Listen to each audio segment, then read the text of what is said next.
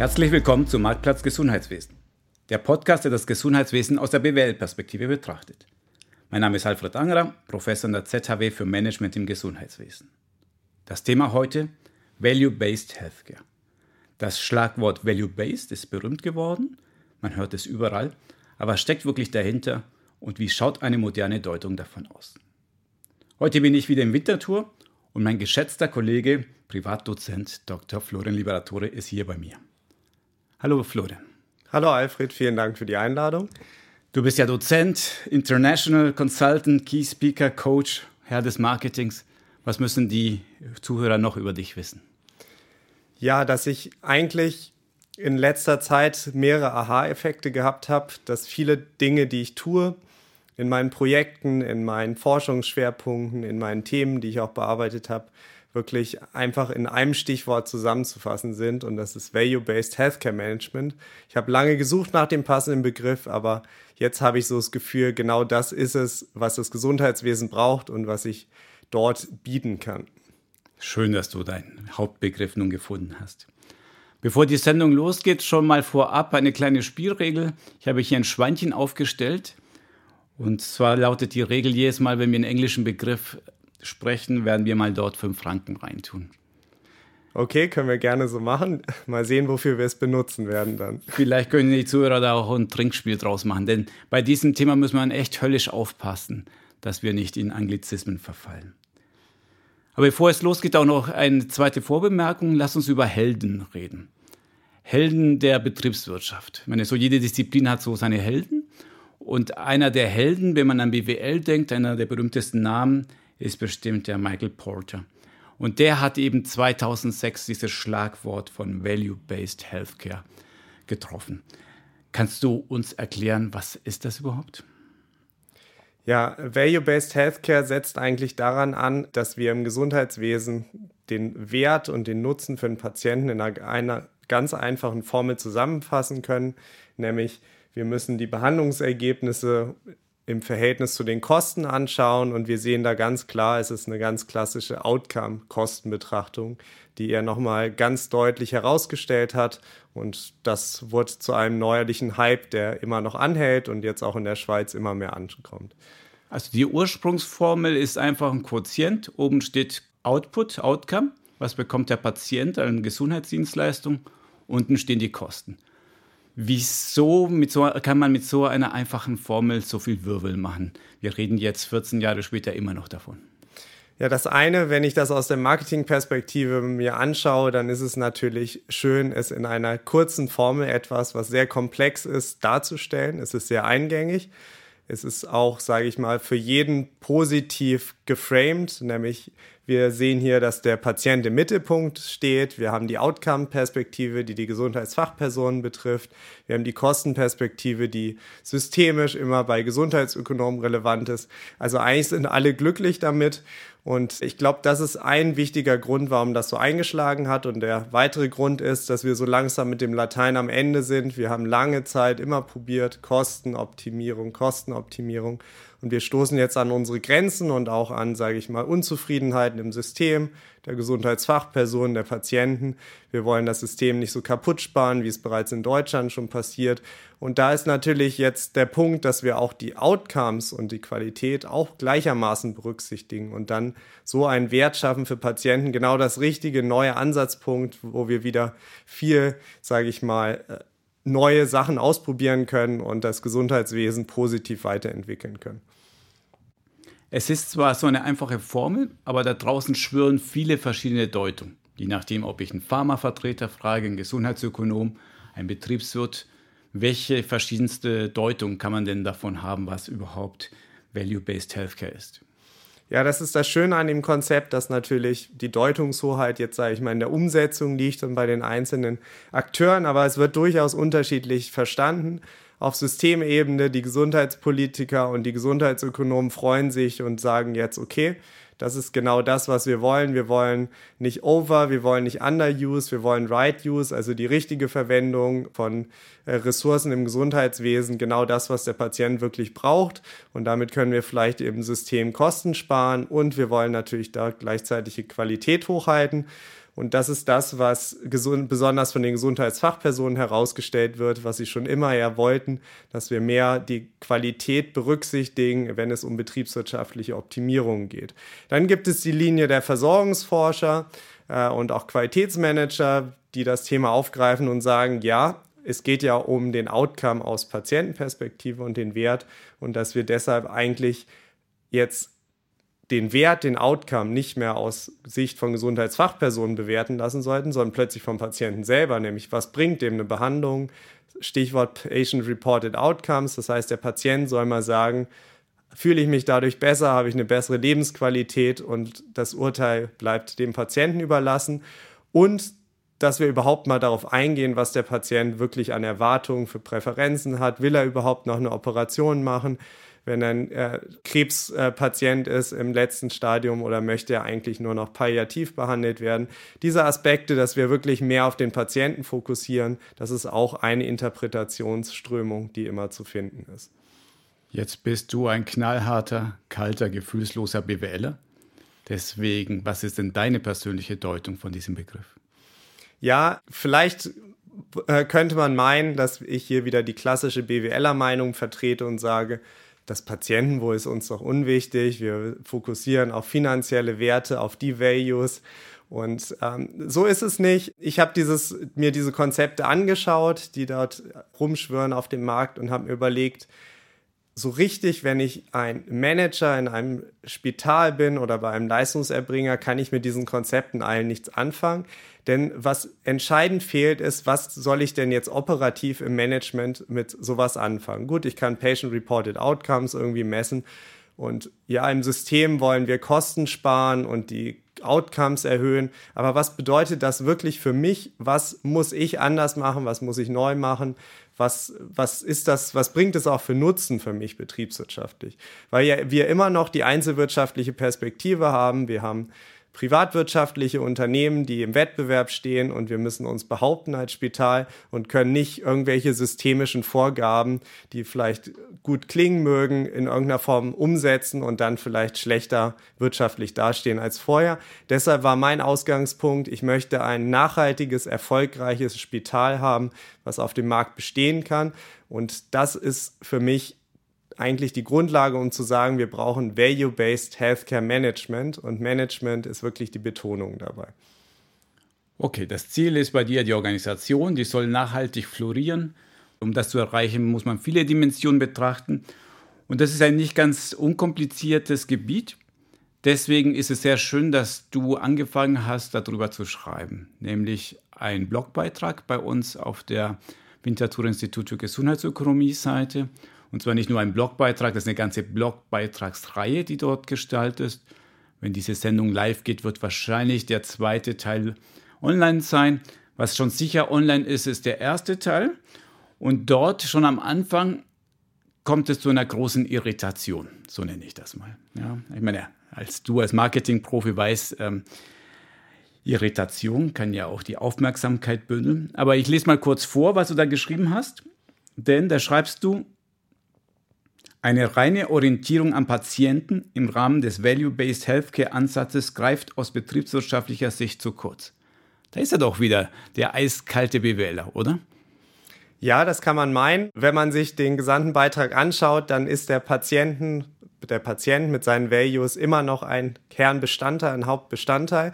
Aber er ist eben nicht die einzige Person, die wir beachten müssen beim Value-Based Healthcare Management.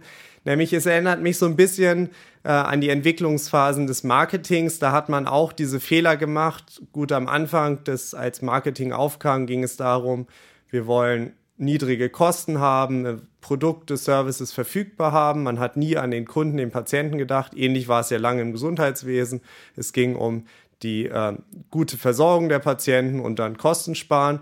Und jetzt, und das war ähnlich in den Entwicklungsphasen des Marketings, hat man dann gesagt, ah, der Patient, der Kunde, der muss immer im Mittelpunkt sein. Wir müssen alles für den Kunden, Patienten tun, ihn mit der besten Qualität und alles äh, ja bereitstellen, was irgendwie für den Patienten wichtig ist. Und so habe ich ein bisschen das Gefühl, dass diese Debatte gerade in diese Richtung geht, dass wir jetzt total nur noch uns auf die Patienten fokussieren. Und das ist im Management einfach nicht zielführend genug. Denn wenn wir überlegen, woran wirtschaftlicher Erfolg in einem Spital gemessen wird, dann ist es vor allen Dingen natürlich an der systemischen Relevanz. Wie stehe ich dort bei der Gesundheitsdirektion auf der Spitalliste? Wie stehe ich bei meinen Zuweisern?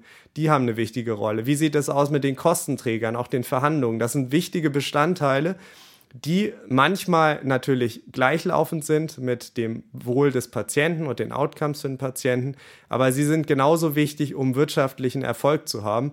Und deshalb kann ich nicht allein auf Patienten fokussieren. Ich muss alle relevanten Stake- und Shareholder, nämlich auch die Eigentümer, die vielleicht Gewinnerwartungen haben, berücksichtigen. Und das ist die Grundlage für Value-Based Healthcare Management. Ich muss alle Values beachten und alle im Boot haben und dann funktioniert das Spitalmanagement richtig. Du schreibst ja unter anderem, wir brauchen ein multidimensionales Werteverständnis. Das geht doch in die Richtung. der Patient ist ja nur eine Dimension. Welche weitere Dimension kommen noch dazu? Ja, auch da haben wir ja klassischerweise im Gesundheitswesen das Triple Aim Ziel, was häufig verfolgt wird und immer mehr Mittelpunkt aller Maßnahmen steht. Das heißt, wir wollen Wert für die Patienten schaffen, für die Gesellschaft und die Effizienz und Effektivität erhöhen. Die Effizienz-Effektivität ist für mich wieder dieses klassische, das ist eigentlich der Weg dahin zu einem zu wirtschaftlichen Erfolg. Es ist eine Maßnahme. Aber was in diesem Triple-Aim-Ziel eben nicht auftaucht, sind wieder wirklich die unternehmerischen Ziele, nämlich wir müssen finanziellen Value beisteuern. Das heißt, wir müssen für unsere Eigentümer entsprechend Unternehmensziele erreichen, sei es Gewinn oder zumindest Kostendecken. Das gesellschaftliche Ziel sehe ich genauso, dass das auch relevant ist. Das Patientenziel ist auch relevant. Was mir dann noch fehlt, sind wirklich die netzwerkbezogenen Ziele, nämlich was mit diesem Value gemeint ist, dass wir in einem System Gesundheitswesen nicht mehr alleine uns nur betrachten müssen, sondern uns betrachten müssen in dem Verhältnis zu Zuweisern, zu Händlern zu anderen Leistungserbringern in der horizontalen und vertikalen Betrachtung der gesamten Versorgung des Patienten. Das heißt, wir können nicht allein da sein, stehen, wir können nicht nur an den Patienten denken und so wird was Rundes draus. Ich nenne es also, man könnte es auch ja das vierfache Ziel nennen, finanziellen, kundenbezogenen, gesellschaftlichen und netzwerkbezogenen Value zu schaffen. Verstanden? Jetzt hast du verschiedenste Dimensionen, die du gleichzeitig beachten musst. Und jetzt kommt aber die kritische Nachfrage. Was passiert bei Wertekonflikten? Entstehen doch Wertekonflikte. Genau, also erstmal muss man sagen, dass viele dieser Werte natürlich auch durchaus gleichlaufend sind. Das heißt, ähm, wenn ich mich gut aufstelle in meinen Netzwerken, in meinen Beziehungen, dann habe ich, habe ich auch so eine Macht und so einen Erfolg, auch habe gute Fallzahlen, dass ich auch gegenüber zum Beispiel Kostenträgern und ähm, den Kantonen gut dastehe. Ich kann vielleicht auch wirklich bessere Leistungen für den Patienten bringen. Das heißt, das meiste ist gleichlaufen. Ansonsten muss ich mir wirklich überlegen, wie meine Priorisierung ist, welche Ziele ich als erstes verfolge, welche Values am Ende wichtiger sind und welche weniger wichtig. Und wenn ich wirklich an die Entscheidungsstrukturen im Gesundheitswesen denke, wie komme ich zu Fällen, dann ist im Moment noch der Patient wirklich, sage ich mal, von einer eher geringeren Priorität, weil wie Entscheidungen laufen, das wissen wir alle, vor allen Dingen über Zuweiser, über den Notfall, wie ich den ausgebaut habe, mit welchen Verhältnissen stehe ich da mit niedergelassenen Ärzten. Das heißt, das sind alles entscheidende Faktoren. Und wenn ich vielleicht hohen Patientennutzen generiere, dann hat das irgendwie auch einen Beitrag, aber hat nicht den Value-Beitrag, den andere gerade mir bieten können als Spital. Habe ich es richtig verstanden? Es, die sind, alle Dimensionen sind wichtig, aber die sind nicht gleich wichtig. Also kann durchaus vorkommen, dass man sagt, aus betriebswirtschaftlicher Sicht oder überhaupt aus Unternehmungssicht ist im Moment der Zuweiser wichtiger als der Patient. Deswegen werde ich vielleicht da etwas mehr Mühe einstecken in Zuweisermanagement. Das Thema hatten wir schon. Aber sowas ist nicht kommunizierbar, oder? Muss ich da irgendwie im Schatten handeln und gar nicht äh, befürchten, dass das nach außen gelangt, die Patienten sind jetzt weniger wichtig als die zuweisende Ärzte? Naja, also Natürlich, es geht ja, wir sind ja in der Betriebswirtschaftslehre und es geht um interne Managementstrategien. Das heißt, die sind natürlich nicht für die äh, Außenwirkung bestimmt. Es ist wirklich so, dass wir mit mehr Ressourcen vielleicht in Zuweisermanagement stecken werden und etwas weniger Ressourcen in, sage ich mal, auch Marketing, was an Patienten gerichtet ist. Ansonsten muss ich differenzieren, was ich natürlich intern mache und was ich nach extern kommuniziere. Und da werde ich natürlich auch die Values für die Patienten kommunizieren.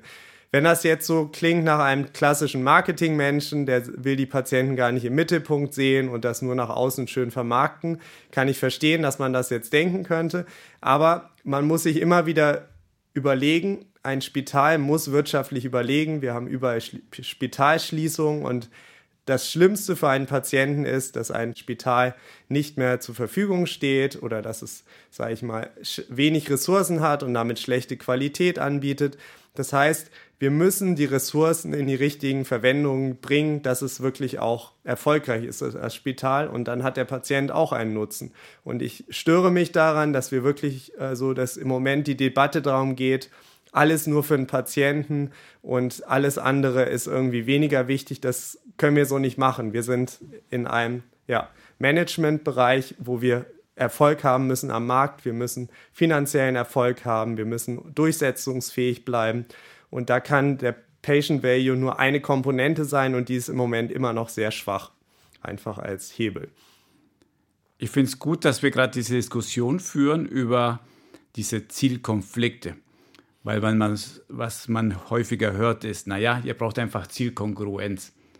Und es gibt ja auch schöne Beispiele, wo alle davon profitieren, gerade aus dem Lean-Management. Ich bringe ja selbst das Beispiel, dass man, wenn man die Ärzte zu 20 Prozent nur an Patienten ranlässt, da hat weder der BWL etwas davon, noch der Patient, noch der Arzt. Das heißt, alle haben das gleiche Ziel. Wir wollen Administration verringern. Jetzt sind wir mal in der Diskussion, wo es vielleicht Streitpunkte gibt, wo man es vielleicht doch priorisieren muss. Und du selbst hast ja gesagt, ich soll ja kritischer werden in meinem Podcast. Jetzt kriegst du das hier gerade zurück. Ja. Machen wir das konkret. Ein Beispiel, ein Spital hat ein, ein sehr schönes Zimmer, nämlich das ist das Zimmer mit Blick auf den See. Wer soll das bekommen? Der Direktor, vielleicht die Patienten, der Privatpatient, der Chefchirurg, der Starchirurg? Niemand? Was sagst du dazu? Das Schöne ist, ich kann mich da gut aus der Affäre ziehen, nämlich wenn man mein Konzept anschaut, dann gehe ich ja immer davon aus, dass ich, man könnte jetzt meinen, Alfred geht auch von der Annahme aus, das schönste Zimmer, darum wird sich gestritten, weil dort hoher Value geschaffen wird für einzelnen Stakeholder. Nein, man muss einen Schritt vorausdenken und das ist klassischerweise auch wieder Marketing-Denkweise. Jede Gruppe, Interessengruppe, die, das Personal, die Patienten, ähm, haben unterschiedliche Erwartungen, Präferenzen. Und deshalb kann es durchaus sein, dass das Zimmer, was am beliebtesten bei den Patienten ist, meinetwegen das mit Mehrblick, aber sage ich mal, für den Mitarbeiter eins hat, was die beste Ausstattung und Ergonomie hat. Das heißt, ich denke, dass jede, für jede Gruppe ein anderes Zimmer dann das Schönste sein wird äh, nach dem Value-Gedanken und wir dann keinerlei Probleme haben und das gut verteilen können. Okay, jetzt hast du dich rausgewunden, aber lassen wir das so mal stehen. Du hast ja schon vorhin gesagt, es kann durchaus die Situation sein, wo wir tatsächlich einen Konflikt haben, der nicht mehr sich so lösen lässt. Und dann ist es halt eine Managementaufgabe zu entscheiden, wohin gehen die Ressourcen. Aber dafür werden ja die Manager, die Managerinnen dafür bezahlt. Genau, also was wir wirklich machen müssen ist, und das ist das Wichtigste auch bei diesem Konzept, wir müssen diese systemische Denkweise aufnehmen, dass ein Spital ein System ist mit verschiedenen Wechselwirkungen auf die Values, die ich bereits geschildert habe, und dass bestimmte Maßnahmen, die wir tätigen im Management, eben diese Values unterschiedlich stark beeinflussen werden. Das heißt, natürlich suchen wir nach Lösungen, die alle Values gleichlaufend beeinflussen werden. Falls es nicht dem ist, dann müssen wir wirklich gut unterscheiden, wo ist, hat es gerade den größeren Nutzen für unsere Organisation in kurz-, mittel-, langfristiger Perspektive, um uns weiterzubringen, um uns auf dem Markt behaupten zu können. Du sprichst vom System, du sprichst von Werten abgleichen. Das klingt noch ein bisschen zu unkonkret, deswegen lass uns mal Richtung Umsetzung gehen. Was muss ich tatsächlich tun? Unter anderem schreibst du in deinem ersten Blogbeitrag, wir brauchen drei große Bausteine. Wir müssen, jetzt wird das Schweinchen langsam gefüllt, Value Expectations erfassen. Wir müssen die Co-Creation, Value Co-Creation festlegen und wir müssen den Value Outcome als Indikator messen. Kannst du das bitte übersetzen für uns Normalsterbliche? Ja, gerne, Alfred. Also erstmal muss ich sagen, dass ich da viele Elemente, die in diesem Value-Based Healthcare bereits äh, schon in dem Konzept drin sind, die habe ich aufgegriffen, aber auch erweitert. Nämlich die Value Expectations sind nichts anderes, als wirklich zu sagen, das, was Patienten zum Beispiel an Erwartungen, Präferenzen haben, dass wir die viel mehr berücksichtigen, sei es in der Gestaltung unserer Services, aber auch wie wir dann die tatsächliche Leistung, Behandlung am Patienten durchführen und eben nicht mehr einfach sagen, ja, klassisch, das ist die Krankheit, so ist der Goldstandard, so behandeln wir, sondern was möchte eigentlich der Patient eben auch an Therapien, Behandlungen wirklich haben. Und dass wir am Ende die Value Outcomes auch messen, dass wir wirklich aus Patientensicht Patient Reported Outcomes, Stichwort, schauen, was ist wirklich an Wert angekommen. Nicht, was wir glauben, was an Wert geschaffen wurde, sondern was beim Patienten angekommen ist. Gut, und die Value Co-Creation, die wird häufig vernachlässigt. Es ist nämlich so, dass natürlich Werte beim Patienten erst entstehen können in der Leistungserbringung. Er ist dort immer mit dabei. Er ist mit einer der Mitarbeitenden, kann man immer so schön sagen, oder Co-Producer, Co-Designer, um hier weitere englische Begriffe zu nennen, ist er während der Leistungserbringung. Das heißt, wir können nicht nur den Zustand vor unserer Leistung und am Ende, was ist rausgekommen, berücksichtigen, sondern wir müssen auch eben seinen oder ihren Beitrag zur Value-Generierung aufnehmen, nämlich inwieweit bringen sich die Patienten ein, Stichwort Compliance, Stichwort, ähm, ja, wie macht er mit bei unseren Prozessen, äh, die wir schön lean vielleicht definiert haben, das sind alles Voraussetzungen. Ich gehe dann noch einen Schritt weiter, dass ich sage, es reicht nicht wiederum nur den Patienten dort zu fokussieren. Was sind seine Outcomes? Was sind seine Bedürfnisse, Präferenzen? Sondern dass wir das eben wirklich auf allen Stakeholder-Ebenen machen, dass wir sagen, zum Beispiel, wenn wir einen Lieferanten haben, eine Firma MedTech, eine Pharma- oder MedTech-Firma, dass wir auch dort sagen, wir können gemeinsam mit denen in der Co-Creation bessere Ergebnisse erzielen, vielleicht Synergieeffekte schaffen, Kosteneinsparungen erzielen, indem sie uns Value-Added Services bieten. Das heißt, wir müssen gemeinsam schaffen und auch hier müssen wir aber auch wieder ihre Erwartungen, Präferenzen, ihre Interessen wieder aufnehmen, denn wir können nur an Win-Win-Situationen arbeiten. Wir können nicht gegen die Pharma dann eine Co-Creation starten mit ihnen zusammen. Und auch dort wieder müssen wir genauso messen, ja, wie wie sieht das die Pharma? Ist das eine gewinnbringende Kooperation? Und das kann ich jetzt immer weiter spannen. Das gleiche könnte ich jetzt für Zuweiser machen. Das gleiche könnte ich für Kooperationen mit vorgelagerten oder nachgelagerten Versorgung machen. Und auch dort muss ich immer genau diesen Dreiklang durchführen. Und damit habe ich eigentlich wirklich eine sehr gute, einerseits, ich nehme die Values auf, ich nutze sie und mache eine Co-Creation der Values mit diesen Partnern und komme dann dazu zu messen, ist der Value auch wirklich entstanden aus ihrer Perspektive jeweils. Können wir das vielleicht an einem konkreten Beispiel durchspielen? Entweder diese Value Co-Creation mit einem Patienten oder mit einem Lieferanten, mit einem äh, Kunden aus meiner Supply Chain. Genau, das ähm, eine wäre jetzt zum Beispiel, dass wir einen Zuweiser nehmen, dass wir genau sagen, okay, was der Zuweiser, was ist dem wichtig, was sind eigentlich die Erwartungen, dass er mir ähm, Patienten zuweist und ein gutes Beziehungsverhältnis mit mir pflegen möchte, dann würde ich das aufnehmen. Das wäre zum Beispiel, dass ich auf Augenhöhe behandelt werde, dass ich ähm, immer gut erreichbar bin, dass ich den Patient äh, immer gut informiere, wo der Patient im Versorgungsprozess ist die Co-Creation könnte sein, dass ich äh, gemeinsam Fallbesprechungen mache mit dem Zuweisenden, dass ich die Daten und Informationen, die er bereits hat, nutze in meiner eigenen Leistungserbringung und die Value Outcomes wären dann wirklich, was kommt beim zuweisenden Arzt am Ende an? Hat er das Gefühl gehabt, der Patient wurde gut behandelt? Wurde er der Zuweiser gut informiert am Ende, äh, wie die Nachsorge stattfinden muss und so. Und das wirklich aus seiner Sicht, was ich klassischerweise dann über Zuweiserbefragungen äh, abholen kann und natürlich im klassischen Key Account Management umsetzen kann im Sinne von, ja, dass ich ihn einbinde, dass ich ihn gut behandle. Das wäre ein Beispiel. Bei den Patienten hatte ich es ja bereits mehrfach angetönt, dass ich sage, was sind die konkreten Erwartungen des Patienten, der Patientin an, was möchte ich mit den Behandlungen erreichen und dass sich das am Ende in der Value, äh, in den Patient Reported Outcomes auch messbar ist, dass der, die Person eine höhere Lebensqualität empfindet oder es eigentlich positiv empfindet, was am Ende rausgekommen ist und ich ihn in der Behandlung wirklich einspanne mit seinen ganzen Ressourcen, mit seinen Fähigkeiten und ihn nicht einfach nur als, sage ich mal, ja, als Produktionsgegenstand sehe, an dem wir die Veränderung vornehmen, nämlich ihn gesund machen, sondern klassisch Dienstleistung, Patient ist beteiligt, er ist als Co-Creator dabei. Explodiert da nicht die Komplexität? Weil wir Menschen sind ja alle verschieden. Das heißt, wenn du sagst, wir müssten zusammen mit mir als Patient etwas gemeinsam erschaffen, Co-Creation, Manche werden es mögen, andere wollen genau nichts zu tun haben und Dienst nach Vorschrift erfahren und äh, sich darauf verlassen, der Health Professional wird schon das Richtige tun.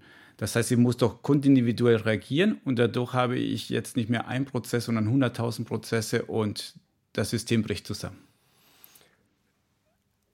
Das ist, da spricht wieder der Prozessmanager aus dir, Alfred, kann ich auch nachvollziehen. Ähm, man muss es so sehen. Es wird immer noch standardisierte Prozesse geben, die über alle Patienten und alle, sage ich mal, Patiententypen gleich sein werden. Aber es wird ein gewisses Maß an, sage ich mal, Customization geben. Das gibt es in anderen Branchen durchaus und es ist ein alter Hut im Marketing, in anderen Branchen Segmente zu haben und die unterschiedlich zu behandeln. Und das heißt nicht, dass wirklich jeder einzelne Patient, Patientin unterschiedlich behandelt wird, sondern es sind wirklich Segmente, die sich dann äh, durch bestimmte Merkmale auszeichnen, eher passive, eher die aktiv wirklich eine Rolle spielen wollen und dass wir individuell auf sie eingehen. Die, die passiv sind, die dürfen auch passiv durch den Leistungserbringungsprozess gehen und die aktiv sind, die werden wir aktiv einbinden und so wird für alle was Positives rauskommen. Und das ist dieser Teil, wo wir eben nicht standardisieren können, beziehungsweise höchstens nach Segmenten die Standards setzen können. Aber ich denke, das ist auch das, was Gesundheitsfachpersonen ja immer bemängeln. Sie wollen natürlich Prozessstandards, aber eine gewisse Freiheit, auf die individuellen Bedürfnisse einzugehen. Und das, da hilft dieses Konzept des Value-Based Healthcare Managements. Du sagst selbst ein bekanntes Konzept. Man kennt es ja auch unter dem Stichwort Mass Customization. Wie schaffe ich es tatsächlich, Massen an Kunden zu haben und trotzdem jedem das Gefühl oder in echt individuelle Leistungen anzubieten? Und ich möchte jetzt mal auf diesen ersten Teil eingehen, nämlich altbekannt. Ja, schon in deinem Blogbeitrag stellst du dir selbst die Frage, Moment mal, all das, was ich bisher erzählt habe, ist das wirklich neu? Das kennt man doch schon alles. Und du stellst dir die Frage, verkaufe ich gerade neuen Wein in alten Schläuchen? Könnte man meinen, aber darauf habe ich eine einfache Antwort. Was wir bisher tun, sind alles stückweise, sind Stückwerk, kann man eigentlich sagen, von diesem Value-Based Healthcare Management. Das heißt, irgendwie ist langsam angekommen, dieses, ja, wir müssen Zuweiser irgendwie gut behandeln, wir müssen für die Patienten was Positives schaffen, wir müssen irgendwie Lean Management machen. Das sind alles so einzelne Dinge. Wir machen ein bisschen Qualitätsmanagement, indem wir Patient-Reported Outcomes erheben. Aber das ist alles so Stückwerk, ähm, was in eine klare Linie und Ausrichtung gebracht werden muss, wie man es klassisch von der BWL kennt. Alles Stückwerk hat die Gefahr, dass es vielleicht gegenläufig ist, dass es Synergien verloren gehen, dass wir keine klare Linie nach außen haben, dass wir beliebig erscheinen. Und da muss ich auch eine große Kritik jetzt mal nicht ausnahmsweise an den Gesundheitsfachpersonen loswerden, die in Silos denken, sondern an den Betriebswerten, die an Silos denken. Ausnahmsweise. Genau, weil auch die haben diese Eigenschaft, dass natürlich jemand, der das Zuweiser Key Account Management macht, in seinem eigenen Bereich irgendwie denkt, dann gibt es irgendwie die Außenkommunikation, die an Patienten irgendwas macht. Es gibt die Lean Manager, die haben ihre eigene Philosophie und machen ihr eigenes Ding. Aber irgendwie gibt es so viele Berührungspunkte und das müsste man bündeln und aus einem Schliff machen und dann wird daraus eine runde Sache und wir haben nicht eben dieses Stückwerk und vielleicht ist es dann sogar noch mehr überzeugend ähm, gegenüber den Gesundheitsfachpersonen, was wir vorhaben, weil es eben nicht äh, ja, so lauter, lauter Einzelmaßnahmen sind, wo manchmal so im Raum steht, was bringt denn das jetzt wieder für uns und so weiter. Mir fällt gerade auf, ich habe neuer Wein in alten Schläuchen, aber ich glaube, das Sprichwort ist umgekehrt. Dabei ergibt Alter Wein so in neuen Schläuchen. Alter Wein in neuen Schläuchen. Ja. Dabei ist der alte Wein das Bessere, aber gut. Ich habe verstanden, das Neue, Innovative ist das die Zusammensetzung, die Neukomposition. Also ein Michelangelo, ein, ein Da Vinci hat nicht Farben neu erfunden, aber hat die zusammengemischt. Er hat die so komponiert, dass sie ein Gesamtwerk ergeben, das uns gut gefällt wie die Mona Lisa. Wenn man sich deinen zweiten Blogbeitrag sieht, da sieht man ja deine Mona Lisa, nämlich das wird ein großes Haus sein mit sehr vielen Elementen. Es wirkt fast, ich sage jetzt mal ein bisschen mal provokativ, wie die BWL-Weltformel, ja, Theory of Everything auf die Betriebswirtschaft. Was hast du dir dabei gedacht? Ja, Totalmodelle sind immer schwierig und auch überhaupt nicht zielführend. Natürlich, das sehe ich genauso. Aber wie ich es bereits angetönt habe, man muss einmal, sage ich mal, ein strukturiertes Konzept entwickeln. Und da habe ich, denke ich, auch einfach mal größer gedacht und nicht gesagt, ja, wir müssen da so einen kleinen Teil im Qualitätsmanagement oder Controlling ein bisschen value-based machen. Nee, Value-Based Healthcare Management funktioniert wirklich nur, wenn ich es durchziehe von der strategischen, von der Organisationsebene bis in die operative Ebene. Und da sind viele Dinge schon drin, die bereits altbekannt sind. Qualitätsmanagement ist da ein Faktor. Es ist das Key Account Management gegenüber Zuweisern drin. Es sind die Lean Health Initiativen. Alles das, aber sie werden einfach sortiert, gebündelt und ihre, sage ich mal, Beiträge für die Values, die dort entstehen, einfach nochmal deutlich gemacht. Und ich glaube, das ist wichtig, denn nur so kommen wir eben weg von diesen, ja, diesen Einzelinitiativen, äh, die die BWL durchaus mit positiven Ansätzen hat, zu einem Grundenkonzept, was wirklich mal neu ist und vielleicht längere Jahre halten wird als vielleicht bestimmte Hypes, die gerade wieder kommen.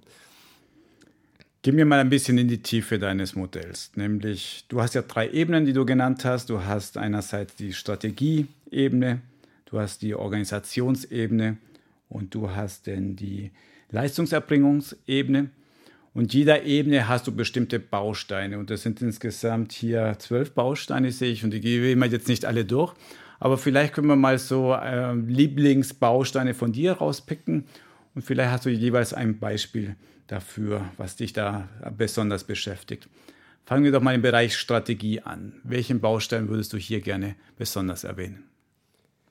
Also im Bereich Strategie ist es für mich, äh, dass wir wegkommen von dem Denken, und da ist insbesondere der netzwerkbezogene Value relevant, dass wir wegkommen von dem Denken, wir müssen allein uns strategisch aufstellen, sondern dass es vielmehr darum geht, wirklich strategische Kooperationen einzugehen, auch teilweise mit Mitbewerbern auf Teilbereichen, wo wir gemeinsam Value schaffen können dass wir nur so eine Systemrelevanz bekommen und uns auch so aufstellen können im Gesundheitswesen. Und da kommen wir wirklich weg von diesem Denken, ich als Organisation, sondern wirklich, wir denken mal viel breiter, viel flexibler, wie es in anderen Branchen auch der Fall ist, dass man sich in bestimmten äh, Gefäßen gemeinsam bewegt, dann wieder konkurrenziert. Äh, das ist ein wichtiger Bereich, der auch finanziellen Value schafft, der eben vor allen Dingen netzwerkbezogenen Value schafft und uns dann auch wieder Vorteile gegenüber Patienten für, äh, erschafft dadurch. Also Strategie check. Im Bereich Organisation, was möchtest du da erwähnen? Da sind die größten Herausforderungen, weil hier müssen eigentlich die Bausteine gelegt werden und da gehe ich vor allen Dingen auf das Controlling ein, dass das Controlling eine ganz neue Herausforderung bekommt, nämlich was bisher im Controlling fehlt, ist dieses systemische Denken, die Kennzahlen, die Values betreffen, ähm, die auch die indirekten Wirkungen von bestimmten Maßnahmen betreffen, dass wir viel mehr in diese systemische Analyse und Denken kommen und nicht nur einfach Finanzkennzahlen anschauen. Das sind natürlich Patient-Reported Outcomes, das sind aber auch weitere Qualitätsoutcomes, die sehr schwer zu operationalisieren, zu messen zu quantifizieren sind von ihren Effekten, aber da müssen wir uns jetzt rantrauen und uns nicht immer auf die Basis Finanzkennzahlen reduzieren. Das ist nicht zielführend und äh, wird dem auch nicht gerecht, was wir leisten müssen, wenn es um ein gutes Controlling als äh, ja, Entscheidungsgrundlage dient. Gerade wenn wir priorisieren müssen, wenn es um die Values geht, dann ist da ein entscheidender Punkt. Und das andere sind wirklich, dass man auch ähm, neue Datenquellen erschließt, eben genau diese Value Expectations aufnimmt. Und das sind zum Beispiel, dass wir im Sinne des Organizational Learnings alles an Informationen unserer Stakeholder, der Mitarbeitenden, der Zuweiser, der Patienten alle Feedbacks sammeln und auch die qualitativen Feedbacks, die Erfahrungsberichte und daraus nutzen und Wert ziehen und nicht immer selbst überlegen, wir können doch am besten anschauen, was sind noch für Herausforderungen in, in unserer Organisation. Nein, dass man wirklich von den Values, die produziert werden oder auch nicht produziert werden, die Miss-Values, können wir sie vielleicht nennen, dass wir davon lernen, wie können wir besser value-based werden und so Optimierungspotenziale erschließen. Und das ist, ja, da braucht man ganz neue äh, Ansätze, welche Datenquellen man nutzt, dass man das auch akzeptiert, dass man Kritik mehr aufnimmt und daraus eben ja, neue Lösungen schafft. Jetzt bin ich Direktor eines Spitals und habe dich noch nicht hundertprozentig verstanden, was du im Controlling verändern wirst. Aber hier hast du jede Menge Geld geh raus und finde diese Daten, erhebe die. Was bedeutet das konkret? Machst du Umfragen und was stellst du für Fragen und wie häufig? Ja, also was wir da durchaus tun müssen, natürlich äh, sind es die Patient-Reported Outcomes, da kommen wir nicht vorbei, weil das ist der Klassiker, dass wir wirklich mal äh, wirklich Patienten orientiert die Outcomes messen. Das gilt aber genauso mit Zuweiserbefragungen, äh, die wir auf ja, der Ebene durchführen müssen, dass wir wirklich wissen, wie das bei den Zuweisern ankommt, was wir tun. Das ist die eine Sache. Die andere Sache, die wir im Controlling wirklich ändern müssen, ist diese Abhängigkeiten und die Einflüsse, dass wir wirklich mal wissen, was bedeuten eigentlich Qualitätseinbußen, was bedeutet es, wenn ein Zuweiser etwas unzufriedener wird? Was bedeutet es, wenn wir gemeinsam mit Pharma- und MedTech-Unternehmen Co-Creation betreiben, was hat das nach der Total Cost of Ownership-Perspektive für Auswirkungen? Das heißt wirklich alle indirekten und nicht nur die direkten Effekte zu messen und zu untersuchen, vielleicht auch mit Annahmen zu arbeiten und mit einfachen Entscheidungsmodellen. Wir haben hier das schöne Papiercomputer als Tool am Institut, was wir immer nutzen. Da gibt es verschiedene Varianten. Das muss nicht viel Geld kosten. Es geht eher darum, dass man den Blick öffnet, dass man das systemische Denken einführt. Und da muss es sich nicht in eine Datensammelwut ausarten. Das ist manchmal gar nicht so zielführend, sondern denken in Modellen, in Systemen, in Abhängigkeiten, in direkten und indirekten Effekten. Das wird schon viel weiterhelfen. Also gar nicht so teuer das Ganze, kann ich beruhigend sagen. Es ist insofern beruhigend, weil du gesagt hast, wir brauchen nicht noch mehr Daten und Reports, die unsere Mitarbeiter erstellen müssen. Weil ich glaube, wenn etwas nicht gefordert wird von Mitarbeitern, ist mehr Formulare auszufüllen. Letzte Ebene, das Thema Leistungserbringung selbst. Was möchtest du bringen? Du musst nicht über Lean Management reden. Das äh, ist kein Zwang jetzt. Also das eine, was ich gerne zeigen möchte, ist, dass wir, wenn wir von koordinierter Versorgung sprechen in der Leistungserbringung, das gilt ja jetzt, dass wir über unsere Grenzen, was wir tun als Leistungserbringer hinweg mit anderen vor- und nachgelagerten Leistungserbringern versuchen, koordinierte Versorgung zu machen, dass das nicht einfach ein Selbstzweck ist und dass wir es auf Teufel komm raus tun oder weil das die Politik erwartet oder das System, sondern dass wir ganz klar schauen werden, wo können wir daraus Nutzen ziehen, wo bringt es uns auch für den netzwerkbezogenen Value wo können wir klassisch da den finanziellen Value stärken, dass wir also immer abwägen, bringt uns koordinierte Versorgung was oder nicht. Also koordinierte Versorgung ja, auf jeden Fall.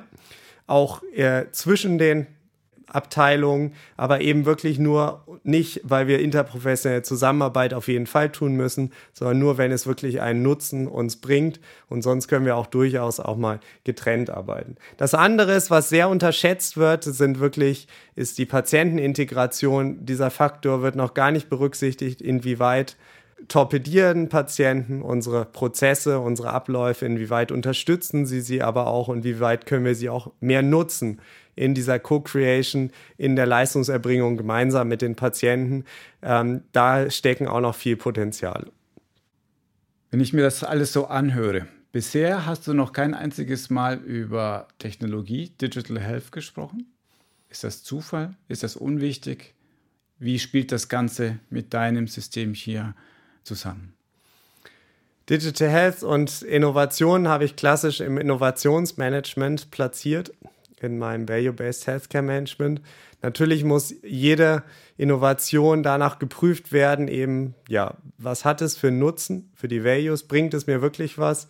Ähm, und dass ich nicht einfach nur, ja, einfach weil es digitale oder innovative Neuerungen gibt, die auf jeden Fall irgendwie versuche umzusetzen. Das heißt, es ist genau richtig, was viele Spitäler machen, dass sie Innovationsmanager beschäftigen, die das kritisch prüfen, was bringt es uns intern für Values nach außen. Natürlich kann das sehr gut für das Zuweisermanagement genutzt werden, für die Außenwirkung, wenn ich an Social Media Ansätze denke und so weiter. Das heißt, da ist einfach wieder auch eine geplante, strukturierte Zielweise äh, wichtig und es ist aber nur ein Baustein und sehe ich jetzt als nicht so entscheidend für das Value-Based Healthcare Management insgesamt. Als du dieses Haus zusammengestellt hast, hast du ja viele der Bewegungen da draußen einfließen lassen, von Agilität, Lean Management, Innovationsmanagement. Gab es auch Themenbereiche, wo du das Gefühl hattest, ah, das geht eher Richtung Hype? Das sehe ich jetzt noch nicht so entscheidend, um mein Leistungserbringer der Zukunft zu gestalten. Was ich wirklich ein bisschen differenzierter sehe und deshalb auch nicht explizit dort aufgenommen habe, ist der Trend. Wir hatten es ja in einem der vorigen Podcasts bereits gehört von dir, Alfred, das Thema der autonomen Teams, weil dort sehe ich ein bisschen die systemische Denkweise in einem Spital gefährdet wenn wir wirklich einzelne Teams alleine was machen lassen, sei es auf Abteilungsebene oder Teamebene, dann widerspricht es diesem Ansatz, dass wir wirklich das System und die verschiedenen Values im Auge behalten müssen. Das würde mir bei so einer Lösung zu kurz greifen. Da hätte ich Sorge, dass wir da wirklich, sage ich mal, dieses klassische Silo-Denken nur wieder fördern für den Zweck, dass sich die Mitarbeitenden wohler fühlen und äh, ja, dort vielleicht mehr Akzeptanz finden mit ihren Ideen. Aber die Komplexität eines Spitals, des Systems Spitals braucht eben wirklich eine Steuerung von oben und eine Planung. Und da kann man natürlich durchaus Entscheidungsautonomie lassen, aber die sehe ich deutlich begrenzter, wie wir sie aus Profit Center Konzepten bereits kennen. Also eigentlich nichts Neues. Oh, da, da spüre ich eine super Sendung ein Ring. Auf der einen Seite die Befürworter von New Work, Holokratie, Selbstführung. Auf der anderen Seite Florian Liberatore. Aber gut, das ist eine Frage für ein anderes Mal. Was mich jetzt eher interessiert, du hast ja selbst gesagt, das ist eine unglaubliche Komplexität, die wir haben. Und du hast wahrscheinlich fünfmal gesagt, denkt in Systemen, denkt nicht in Silos. Ihr müsst die Zusammenhänge verstehen von tausenden Mitarbeitern, tausende Patienten, zehntausende Prozesse, jeden Tag neu, jeden Tag andere Ressourcen. Wer, wer soll das alles umsetzen? Ich glaube, es braucht gar nicht so viel Ressourcen. Es äh, braucht wirklich das Denken von allen Entscheidungsträgern in diesem systemischen, ja, in dieser systemischen Perspektive zu bleiben. Und viele der Ansätze, das muss sich ja gar nicht groß ändern. Also wir haben die Zuweiser-Management-Aspekte, wir haben die Qualitätsmanagement-Aspekte, das ist ja alles, bleibt ja sehr viel gleich, nur dass dort wie es in anderen Branchen schon durchaus üblich ist. Wir müssen ein einheitliches Value-Konzept gegenüber unseren Stake- und Shareholdern haben. Das müssen wir strategisch festlegen. Und dann muss alles aus einem Guss in einem Unternehmen danach ausgerichtet werden. Das heißt, die Mitarbeiter müssen diese Werte leben. Wir müssen das in unserer Leistungserbringung wieder finden. Und da sind viele Aspekte, die das Marketing bieten kann, weil das Marketing eben diese Marktsichtweise ja wirklich Intus hat. Das ist der Ausgangspunkt von allen. Wir wollen Werte für den Markt schaffen und danach richten wir unsere komplette Unternehmung aus. Das ist das Problem, dass Marketing lange Zeit nicht erwünscht war im Gesundheitswesen, dass wir hier eine Entwicklungsfahrt haben, wo das Gesundheitswesen immer weiter sich äh, herantastet und, sage ich mal, von dieser negativen, ablehnenden Haltung wegkommt. Und ähm, das ist das Wichtigste. Es geht wieder viel um die Einstellung zu verändern, um Bewusstsein zu schaffen und wirklich nicht viele Ressourceninvestitionen sind dazu notwendig. Da bin ich guter Dinge, wenn man das Mindset verändert und das in ein Gesamtkonzept mal bringt in einem Spital, dass wir deutlich erfolgreicher werden. Wie passten eigentlich deine zahlreichen Projekte, die du hier am Institut hast, mit deinem Value-Based House zusammen?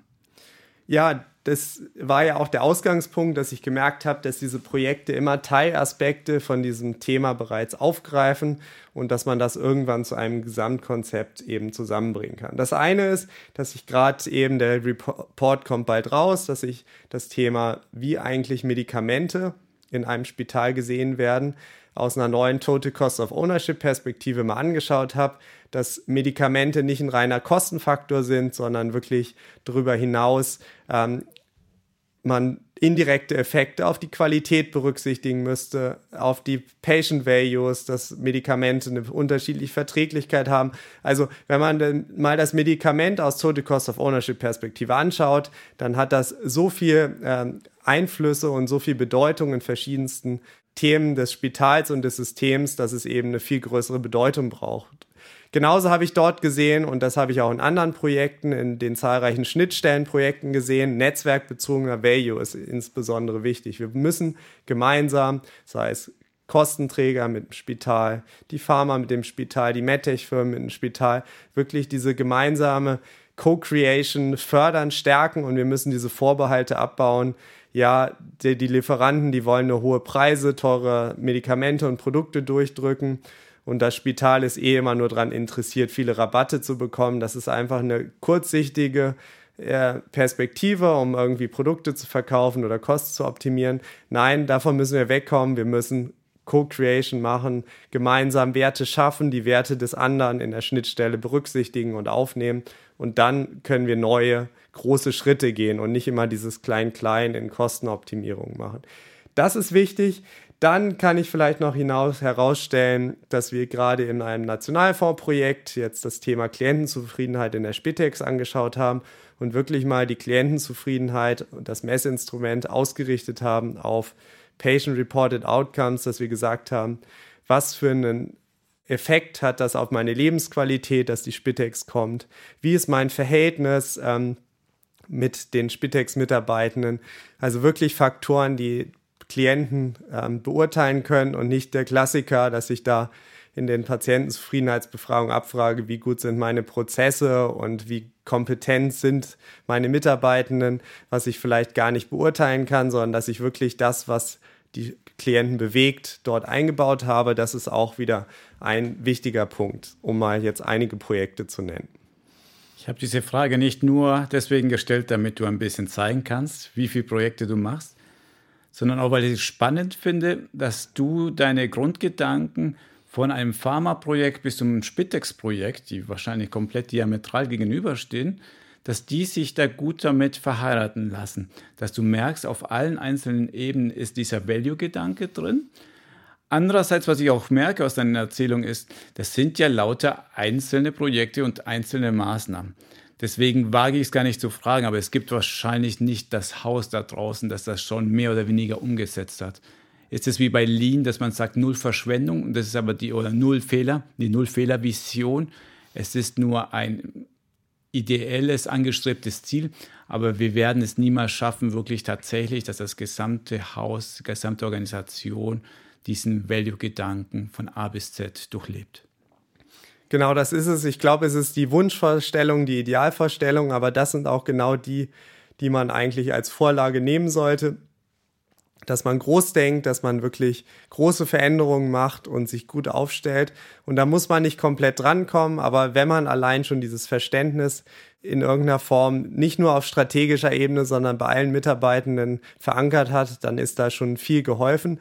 Und dann kann man natürlich immer noch in kleinen Initiativen sich da herantasten. Aber da warne ich eben davor, dass wir nicht isoliert irgendwie Lean machen und dann aber wer gleichzeitig die Außenkommunikation irgendwie eine Kampagne startet und wir im Zuweisermanagement wieder was anderes machen, dass wir es in irgendeiner Form abstimmen und diese Bündelung, die muss oberste Priorität oben in der Unternehmensführung haben und dann wirklich strikt nach unten abgeleitet werden.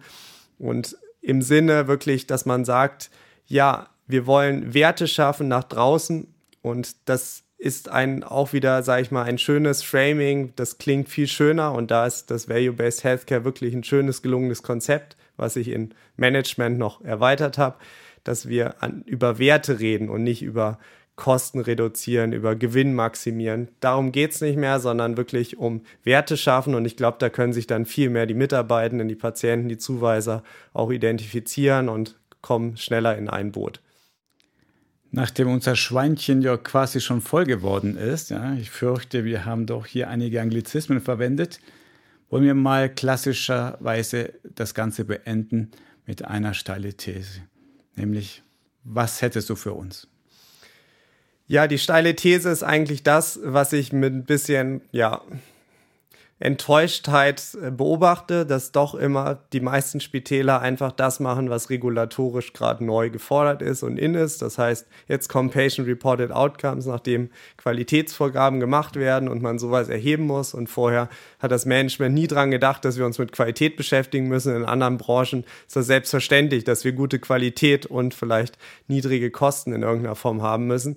Nein, erst hat man sich mit Kosten beschäftigt, wurde gezwungen durchs DRG-System. Jetzt beschäftigt man sich mit Qualität, weil es gezwungen ist. Und ich wünsche mir und ich glaube auch fest daran, wenn man dieses Value-Based Healthcare Management jetzt frühzeitig anfängt und konsequent umsetzt, dass man dann nicht mehr reaktiv im Markt unterwegs ist, sondern wirklich ja, zu einem wirklich Key Player werden kann, der sich nachhaltig systemrelevant aufstellen kann und wirklich alle wichtigen Stakeholder und Shareholder an Bord hat. Und ich glaube, dann können wir uns auch befreien von diesem ständigen Veränderungsdruck, von diesem, oh je, was bringt die nächste Regulierung? Dann sind wir fest im Sattel, die Gesundheitsfachpersonen sind glücklich und wir haben hoffentlich schöne, als BWLer, schöne Unternehmenskennzahlen, die uns auch jedes Jahr neu erfreuen.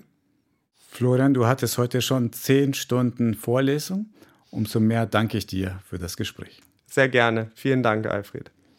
Das war unsere Folge von Marktplatz Gesundheitswesen. Kommentare, Lob und Kritik wie immer bitte an info@gesundheitswissen.org. Vielen Dank fürs Zuhören und bis zum nächsten Mal.